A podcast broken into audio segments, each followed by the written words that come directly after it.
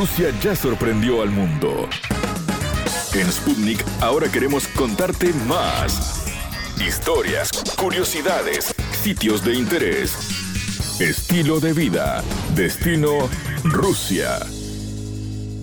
Bienvenidos, un gusto saludarlos.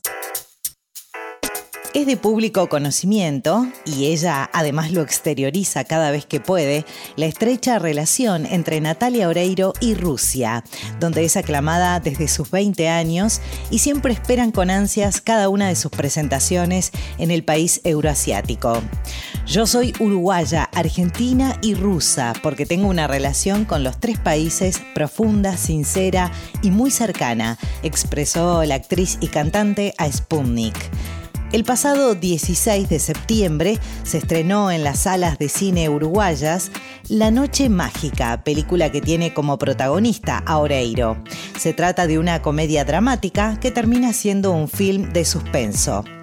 Destinada a un público mayor de 18 años, la historia del largometraje transcurre durante Nochebuena en una casa de San Isidro, localidad ubicada al norte de la ciudad de Buenos Aires, Argentina, donde también reside la uruguaya junto a su familia en la vida real.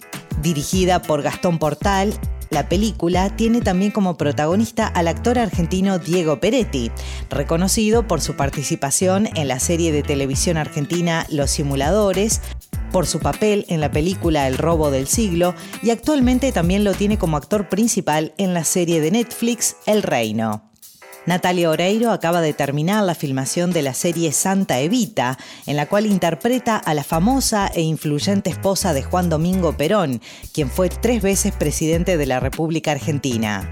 Además, la multifacética actriz protagonizará una película romántica titulada Bypass que se comenzará a rodar en noviembre compartimos parte de la entrevista realizada por nuestra compañera Camila Bentancor, en la que la actriz hace referencia a su vínculo con Rusia y también habla sobre su nueva película. La entrevista. Rusia es para mí mi amor, así, mi, mi, segunda casa. Es algo que descubrí que era recíproco cuando tenía 20 años, que cuando llegué no podía creer que tan lejos había gente tan parecida a mí, tan cercana, tan cariñosa, tan amable. Y pensé que era una moda, ¿viste? Que eso en algún momento se iba a pasar, como que en ese momento daban la novela y les gustaba ese personaje. Y después empezaron a conocerme a mí, porque yo no dejé de viajar nunca. Y cada vez que iba había este, más gente y nuevas generaciones y hubo un amor como muy de los dos. O sea, yo de verdad a veces lo digo y no quiero que suene como algo místico, pero para mí fui rusa en otra vida porque no es difícil de explicar un sentimiento para arrancar, ¿no? Es como difícil de decir, ok, en Rusia pasa esto porque porque es algo que pasa profundamente en el corazón. Yo creo que la gente que, que me espera cuando lleva a los aeropuertos o que van a, ver un recital mío van más allá de, del hecho artístico, van a compartir un, rato conmigo este, casi espiritualmente, ¿no? yo me identifico mucho con ellos soy muy admiradora de su cultura, muy respetuosa de su resiliencia, de la historia muy dura que han tenido. Creo que también mm, eh, yo irrumpí con los personajes en un momento donde este, todo era muy nuevo, ¿no? De lo que venía de afuera. Y fue un momento, mi personaje de Muñeca Brava fue también una mujer muy feminista en ese sentido. Era una chica que no se quedaba en casa eh, cocinando, sino que um, salía, se vestía de varón, jugaba la pelota. Y yo creo que para las chicas de ese momento, este, eso fue como, ok, podemos ser románticas, podemos ser dulces, pero también podemos ser contestatarias y también podemos este, decir lo que no nos gusta. Y eso creo que impactó. Y después lo que impactó fue la, digamos, nuestra personalidad, como que o sea, yo, una de las cosas más bonitas que me llevo del documental, de lo que le pasa a la gente que no conoce Rusia, es que me digan, ah, pero no son fríos los rusos, no son distantes. No, no lo son para nada, son súper cálidos, súper cariñosos. Lo que pasa es que el ruso te tiene que conocer para abrir el corazón. Y una vez que entraste en su corazón, no te olvidan más. Son muy sentimentales, bueno, su literatura es muy sentimental, ¿no? Todas sus, pinturas, toda la, la, obra que ellos tienen, pero al mismo tiempo la vida, no solamente el clima, sino la vida, las guerras, todo lo que han vivido los han hecho ser también en apariencia duros para salir adelante, pero son muy cariñosos y, es eso, es como siento que ahí existe un vínculo de hermandad muy, muy fuerte. O sea, yo para mí yo soy uruguaya, argentina, rusa, porque tengo una relación con los tres países profunda y sincera y muy cercana. ¿Conoces algo de cine ruso?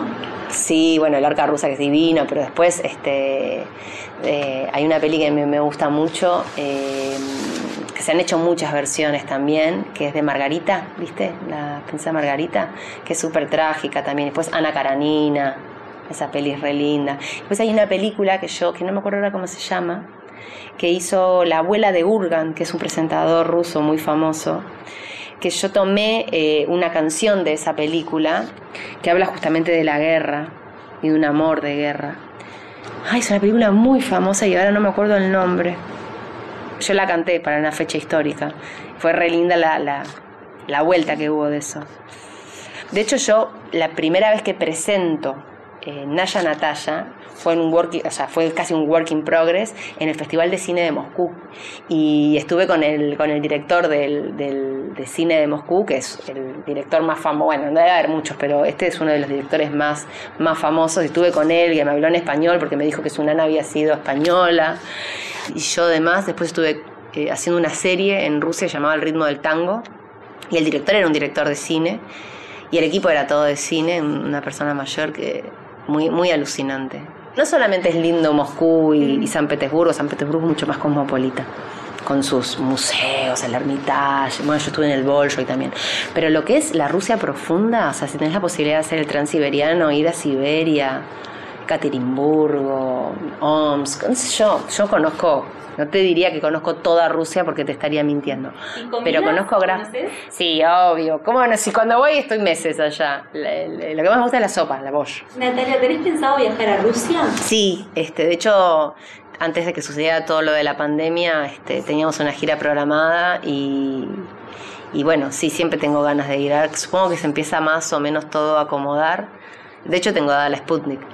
De verdad que es recíproco, yo amo a Rusia. ¿Con qué se sorprenderán los espectadores con esta película? Eh, y bueno, es una película muy movilizante, es una comedia dramática, es una película que en principio parece que es un vodevil, una comedia eh, delirante, pero a medida que vas entrando en la película te das cuenta que es una comedia negra, de humor negro. El humor está presente en toda la película, pero es un drama familiar.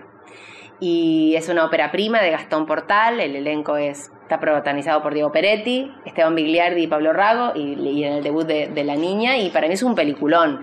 Es una película muy eh, movilizante, digamos. Es una película que te atraviesa, que, que habla de los vínculos familiares, y creo que es una, es una peli que te deja pensando, digamos, no es una peli liviana. Como intérprete siempre intento despegarme bastante de mí, poder hacer personajes que no en los que no me sienta tan identificada y tan cómoda. Kira es un personaje incómodo, es una madre, una madre que más o menos tiene la misma edad del hijo que el que tengo yo, pero es una madre ausente. Es una madre que en apariencia tiene todo resuelto, tiene una linda casa, y cree que está todo bien, tiene un lindo marido y en realidad arranca la película y te das cuenta que la mujer es infeliz, que está engañando a su marido, que su hija no sabe dónde está. Y creo que en ese sentido hay mucho de la sociedad que pone en el afuera la felicidad y donde y cree que le da a su hijo todo lo que puede, una buena casa, un buen colegio, unas buenas vacaciones y su hijo lo que le reclama es tiempo de atención, ¿no? Presencia, amor, comprensión. Y además es, me parece que es una negadora el personaje de Kira, que la peli también parte de lo que hace es como sacarle un velo de los ojos. Y para mí fue muy difícil hacerla, comprenderla, interpretarla, pero fue, para mí es perturbadora, Kira. Es como, ok, una madre ausente que no se da cuenta del el grito desesperado de atención que le está pidiendo la hija, ¿no? Hasta que al final eso lo puede, a través del ladrón, que el supuesto mal, se transforma de alguna manera y, la ayuda eh, a, a poder conectar con su hija. ¿Cuál es el personaje femenino a lo largo de tu carrera con el que te has identificado más?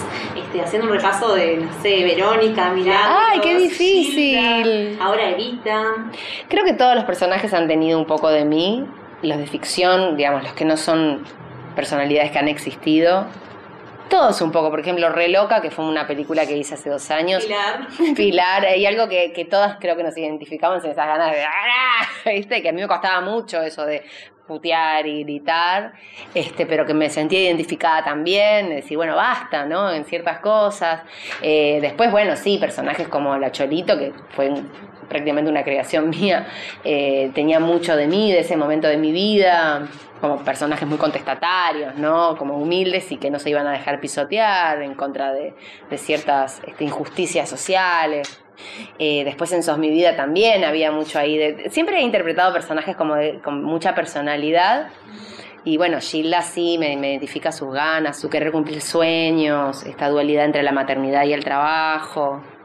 Creo que un poquito de cada una siempre queda en una y una pone de una en esos personajes. Y para mí trabajar con, grandes maestros, con grandes actores, me, he tenido la posibilidad de trabajar con, con mucha gente que me ha ayudado un montón, con directores, no, y también creo que siempre es el momento, ¿no? Que siempre uno puede mejorar, que puede ser mejor intérprete. También entender que no todos los personajes son para uno, o de repente que hay momentos para hacer determinados personajes, qué sé yo. Gilda fue una película que quise hacer durante 15 años y quizás si lo hubiera hecho 10 años antes no había tenido las, las herramientas para poder hacerlas, tenía la edad justa para hacerlas, fue el momento justo.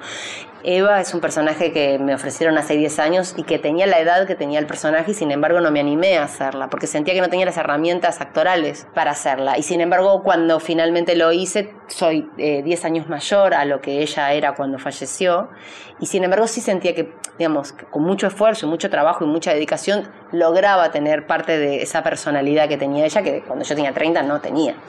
Entonces, un poco también eso, esperar el momento y sobre todo confiar, confiar en la mirada del director, confiar en los compañeros. O sea, nuestro trabajo es un trabajo colectivo, no, no, no hacemos, este, a no ser que hagas un monólogo, siempre es de a dos, de a tres, de a muchos.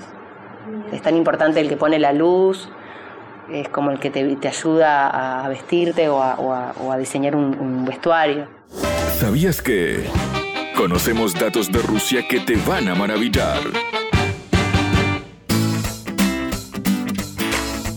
En La Noche Mágica, Natalia Oreiro interpreta a Kira, una madre ausente que en apariencia tiene todo resuelto. Kira tiene una linda casa, un marido y cree tenerlo todo, pero en realidad no es feliz. La reconocida artista rioplatense es exigente consigo misma y por eso trata de buscar personajes que le generan cierta incomodidad en el sentido de ser más desafiantes y que logran despegarse un poco de su persona. Hasta aquí, Destino Rusia. Gracias por acompañarnos. Destino Rusia.